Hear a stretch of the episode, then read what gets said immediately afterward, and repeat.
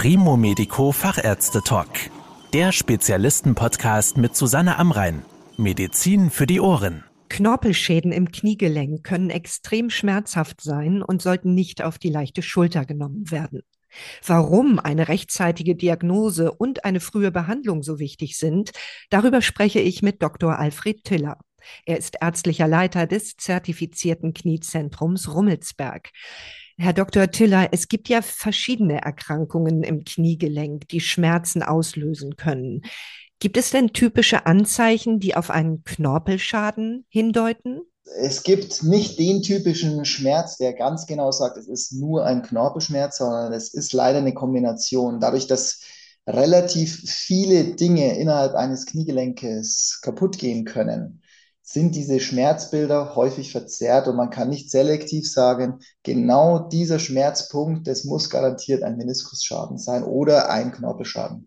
Wenn nun massive Schmerzen auftreten oder immer wieder im Kniegelenk, was raten Sie denn? Wie schnell sollte man bei solchen Beschwerden einen Arzt aufsuchen? Grundsätzlich ist es so, dass es oftmals trotzdem so ein kleines Zipperlein geben kann, dass es ab und zu mal einen Schmerz im Knie gibt dann ist es nicht unbedingt nötig, dass man sofort einen Arzt aufsucht. Wenn aber dieser Schmerz deutlich an Intensität zunimmt und immer wiederkehrend ist, dann würde ich schon empfehlen, zeitnah einen Arzt aufzusuchen. Heutzutage bei uns in Deutschland ist es natürlich gut möglich, auch ein MRT zu bekommen und das auch relativ zeitnah, um hier gegebenenfalls auch wirklich so diese Angst aus dem gesamten System herauszunehmen.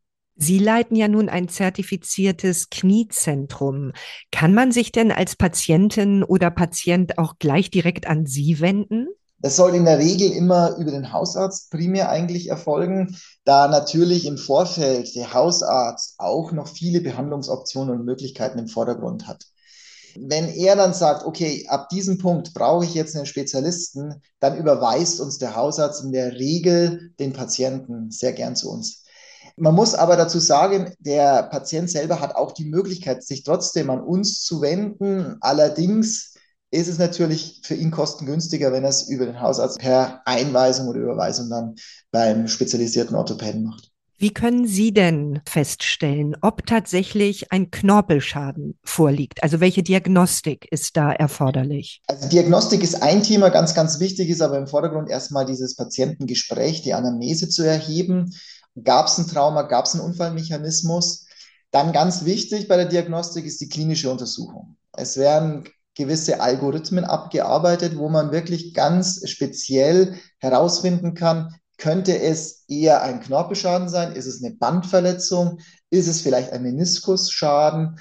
Oder hat er Einklemmungen oder ich sage mal Bandverletzungen oberflächlicher Art und Weise, die man konservativ auch sehr gut behandeln kann?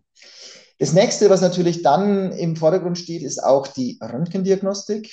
Wir präferieren hierbei eine Ganzbeinstehaufnahme, um auch natürlich Belastungssituationen zu erkennen. Habe ich eher ein O-Bein? Habe ich ein X-Bein? Muss ich das korrigieren? Habe ich hier Möglichkeiten, dem Patienten zu helfen, ohne dass man gleich eine Prothese oder sowas einbauen muss?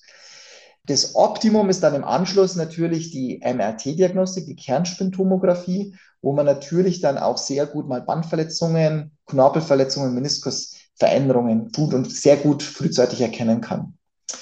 Wir in Rummelsberg haben auch die Möglichkeit, mit einer digitalen Volumentomographie zu erkennen, ob noch neben den normalen Bandverletzungen auch hier knöcherne Veränderungen, das heißt Fehlstellungen, Rotationsfehlstellungen vorhanden sind, die würden wir aber dann bei uns separat durchführen. Wenn Sie jetzt einen Knorpelschaden feststellen, der aber vielleicht noch nicht so groß ist, was gibt es da an schonenden oder eben möglichst wenig invasiven Behandlungsmöglichkeiten? Also ganz, ganz wichtig im Vordergrund steht natürlich die muskuläre Situation des Patienten.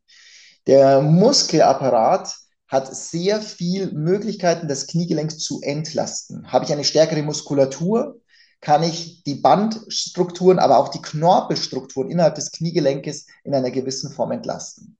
Kleine Knorpelschäden, da hat der Körper die Möglichkeit natürlich, diese in einer gewissen Art und Weise zu kompensieren.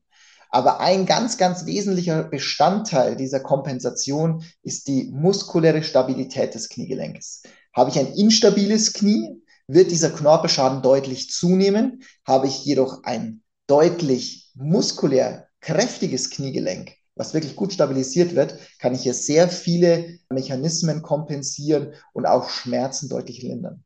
Das wäre ja sozusagen der niedrigschwelligste Ansatz, den natürlich alle sehr gerne hören. Aber wenn diese Gegebenheiten nicht vorhanden sind, was sind erste Verfahren, die Sie anwenden können, um vielleicht die Situation im Knie bei kleineren Knorpelschäden auszubessern? Also da steht natürlich im Vordergrund die diagnostische Arthroskopie, dass man sich den Befund direkt vor Ort mal ansieht. Ganz klar, man muss natürlich die Diagnostik im Vorfeld gemacht haben. Ich sage immer, erst die Hausaufgaben machen, bevor man an die Operation denkt. Wenn man aber die Operation dann durchführt, muss man sich dann mit dem Patienten vorher besprechen. Hat er zum Beispiel ein massives O-Bein und hat er einen Knorpelschaden innenseitig, gibt es natürlich neben knorpelrekonstruktiven Maßnahmen auch die Möglichkeit, einfach diese innere seitige Belastung des Kniegelenks zu entlasten mit einer Umstellungsosteotomie. Das ist ein Verfahren, was sich über Jahre sehr, sehr gut etabliert hat und die Patienten auch da nach 10, 15 Jahren immer noch sehr gute Ergebnisse liefern und noch keine Prothese haben. Das ist natürlich immer diese große Angst und Gefahr. Ich habe einen Knorpelschaden, der nimmt zu, habe ich dann schon Arthrose? Ist die Arthrose so stark, dass ich eine Prothese brauche? Und um diesen Prozess aufzuhalten oder zu umgehen, gibt es wirklich Maßnahmen, um operativ dem Patienten hier sehr gut helfen zu können. Wenn der Fall eingetreten ist, den Sie eben schon geschildert haben, also der Knorpelschaden ist sehr groß, es ist eine schmerzhafte, hochgradige Arthrose geworden. Welche Möglichkeiten haben Sie denn dann noch im Rahmen der Behandlung? Also dann können wir ganz klar diese Knorpeltransplantationen auch durchführen. Das heißt, wir entnehmen vom Patienten selbst Knorpelmaterial mit Stanzen und züchten diese im Labor an, um hier einen Knorpelrasen zu generieren. Und diesen können wir dann nach drei bis vier Wochen wieder implantieren in den Patienten. Andere Möglichkeiten sind zum Beispiel aus belastungsfreien arealen Knorpelstanzen zu entnehmen mit Knochenmaterial und die an diese kleine Defektzonen zu transplantieren innerhalb des eigenen Kniegelenkes. Eine andere Alternative ist aber auch zum Beispiel Knorpelzellen aus dem Knie zu entnehmen und gleichzeitig während der Operation anzureichern, die sozusagen zu zerkleinern und wieder in diese Defektzone zu implantieren und einzusetzen. Man nennt dieses Verfahren Minced Cartilage. Das heißt, ich entnehme Knorpelzellen, zerkleinere diese und verbinde die mit so einem Art Knochenkleber, um wieder an dieser Stelle einzusetzen. Gibt es irgendwelche Einschränkungen, für welche Menschen diese Knorpelzelltransplantation und auch das letzte Verfahren, was Sie gerade beschrieben haben, in Frage kommen? Also diese Einschränkungen, die haben sich in den letzten Jahren auch in der Literatur deutlich reduziert. Das heißt, nicht nur der junge Patient, sondern auch der ältere Patient hat die Möglichkeit, so ein Verfahren wirklich zu bekommen. Der Grund, warum man das nicht macht, ist zum Beispiel ein hochkomplexer Knorpelschaden, der sowohl im inneren Anteil des Kniegelenkes als auch im äußeren Anteil und hinter der Kniescheibe schon vorhanden ist. Also das heißt, ich habe eine fortgeschrittene Arthrose vielleicht im Kniegelenk. Dann sind solche Verfahren nicht mehr möglich. Diese Verfahren sind explizit eigentlich für die Patienten gedacht, die jetzt einen einzigen Knorpelschaden oder einen lokalisierten Knorpelbereich defekt vorliegen haben. Und dieser wird sozusagen auch in der Kombination mit einer Entlastungsoperation, also Umstellungsoperation, hier dieser Knorpel entlastet. Und da kann man das sehr, sehr gut anwenden. Aber dieses Thema, Patient ist zu alt und da machen wir das nicht mehr oder sowas, aus dem Zeitalter sind wir eigentlich heraus. Bei welchen Knorpelschäden sprechen wir denn dann über die Möglichkeit einer Prothese, sei es eine Teil- oder eine Vollendoprothese? Also ganz klar, das Thema Prothese kommt dann in den Raum, wenn wir hochkomplexe oder schwerwiegende Knorpelschäden haben. Und ganz wichtig, der Patient ist maximal dadurch eingeschränkt. Ich habe Patienten, die auch einen sehr hohen Knorpelschaden haben, aber aufgrund ihrer muskulären Situation diesen sehr gut kompensieren können. Die haben zwar in ihrem Alltag ab und zu mal Einschränkungen, aber noch nicht so gravierend, dass sie unbedingt sofort eine Prothese brauchen. Da gibt es noch konservative Möglichkeiten, um das hinauszuzögern. Allerdings die Patienten, die so starke Schmerzen haben und immer wiederkehrend und ihren Lebensalltag nicht mehr bestreiten können und damit eine massive Einschränkung verspüren, das sind Patienten, die dann einer Prothese zugefügt werden sollen. Also die sollten dann wirklich die Implantation einer Prothese wahrnehmen, weil da kann man großflächige Knorpelschäden, großflächige arthrotische Veränderungen sehr, sehr gut behandeln. Sie haben ja vorhin selbst gesagt, das Einsetzen einer Prothese ist doch sehr angstbehaftet bei den Patientinnen und Patienten. Wie aufwendig beziehungsweise belastend ist denn dieser Eingriff? Also durch die neueren Maßnahmen und durch die neueren maßgeschneiderten Prothesen, die wir aktuell haben, sind diese Eingriffe deutlich weniger komplikationsbehaftet als früher. Die Materialien haben sich über die Jahre verbessert. Dank unseres Endoprothesenregisters wissen wir heutzutage, welche Materialien langfristig auch gute Ergebnisse liefern können. Die operativen Maßnahmen haben sich mit kleineren Schnitten, mit kleineren Möglichkeiten deutlich verbessert. Aber ganz wichtig auch, die physiotherapeutische Nachbehandlung hat sich deutlich angepasst und verbessert. Das heißt, Patienten, die früher noch zwei Wochen im Krankenhaus lagen und ganz vorsichtig therapiert werden, bekommen jetzt nach einer Prothese schon am gleichen Tag die Möglichkeit, wieder auf ihrer Prothese zu laufen. Also diese Verfahren haben sich deutlich verbessert. Die Angst natürlich, dass so eine Prothese sich infizieren kann, dass so eine Prothese nicht lange hält oder dass eine Prothese Probleme bereitet, sind häufig dahingehend natürlich auch zu erklären, dass natürlich die Muskulatur auch wieder ein ganz, ganz großes Thema hierbei spielt. Ein Patient, der zuvor wenig Muskulatur hat, wird auch mit der Prothese, mit weniger Muskulatur danach auch nicht sehr glücklich. Wenn er aber einen kräftigen Bandhalt hat, also eine kräftige Stabilitätsfunktion innerhalb des Kniegelenkes, wird er auch unter Umständen mit der Prothese deutlich glücklicher als wie jemand, der das nicht hat. Was sind denn Ihre Erfahrungen, wenn Sie davon ausgehen, die Muskulatur ist soweit okay und der Eingriff verläuft auch problemlos? Wie lange dauert es, bis die Patientinnen und Patienten wieder ganz normal im Alltag gehen können und vielleicht sogar Sport treiben können? Also je nachdem, was für eine Operation wir durchführen, das heißt mit Umstellungsoption oder ohne Umstellungsoption, reiner Knorpelaufbau oder auch je nachdem, welches Verfahren das man wählt, gibt es unterschiedliche Nachbehandlungsverfahren. Wir haben da diesbezüglich extra auf unserer Homepage auch Nachbehandlungsschemata etabliert, wo man ganz genau nachlesen kann, ab wann der Patient wieder aktiv ist.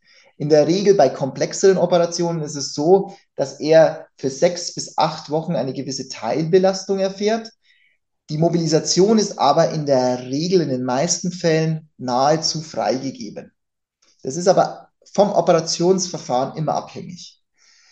Im Anschluss muss man ganz klar sagen, danach geht es ja nicht nur darum, dass der Patient frei bewegen kann und voll belasten kann, sondern es geht auch darum, hat sich die Muskulatur wieder richtig gut erholt. Und da ist natürlich immer häufig das Problem, dass die Physiotherapie natürlich danach immer eher ins Hintertreffen gerät. Also der Patient sagt sich dann, okay, jetzt sind die acht Wochen vorbei, jetzt muss alles wieder so sein wie vorher. Nein, er muss dann seine Hausaufgaben genauso weitermachen, er muss weiter üben, üben, üben, damit er mehr Muskulatur bekommt, mehr Stabilität bekommt, damit er auch zufrieden mit dem Ergebnis ist. Sie haben jetzt ja doch eine Reihe von Behandlungsverfahren vorgestellt bei Knorpelschäden. Wie erfolgreich sind diese Behandlungsverfahren? Gibt es da ja, sehr erfolgreiche Verfahren und welche, die nicht so gute Ergebnisse bringen? Also natürlich in der Vergangenheit haben sich viele Verfahren dargestellt, die wir natürlich auch wieder verworfen haben. Wir haben unter anderem über Jahre natürlich auch Erfahrungen in der Knorpelrekonstruktionen gemacht, die zum einen natürlich für den Patienten eine gewisse Belastung darstellen, aber langfristig sehr, sehr gute Ergebnisse liefern. Die jetzigen Verfahren, die wir jetzt anwenden, haben uns gezeigt, auch über Jahre hinweg schon, dass die Patienten damit sehr gut zurechtkommen. Vorausgesetzt, der Patient übernimmt seine Hausaufgaben genauso, wie wir das machen. Die Operation ist immer meistens dieses i-Tüpfelchen. Die Hauptaufgabe muss der Patient danach wieder mit dem Training in den Griff bekommen. Das ist das A und O. Wir können das Ganze bahnen, wir können das rekonstruieren, aber einheilen, einwachsen und mehr Stabilität, das liegt in der Hand des Patienten. Wie sieht es denn aus mit der Kostenübernahme durch die Krankenkassen bei diesen verschiedenen Verfahren? Also hier ist es so, dass die Verfahren, die wir verwenden, keine Selbstzahlerleistungen sind. Also der Patient selbst muss hier in keiner Art und Weise irgendwas finanzieren. Da gibt es auch bei uns in unserem Haus eigentlich diese Devise, das heißt, wir finanzieren das Gesamte mit der Krankenkasse zusammen, ohne dass Belastungen für die Patienten entstehen. Vielen Dank für die Informationen, Herr Dr. Tiller. Sehr gerne. Das war der Primo Medico Fachärzte Talk. Danke, dass Sie zugehört haben. Mehr Informationen rund um das Thema Gesundheit und medizinische Spezialisten finden Sie auf primomedico.com. Bis zum nächsten Mal, wenn es wieder heißt Medizin für die Ohren.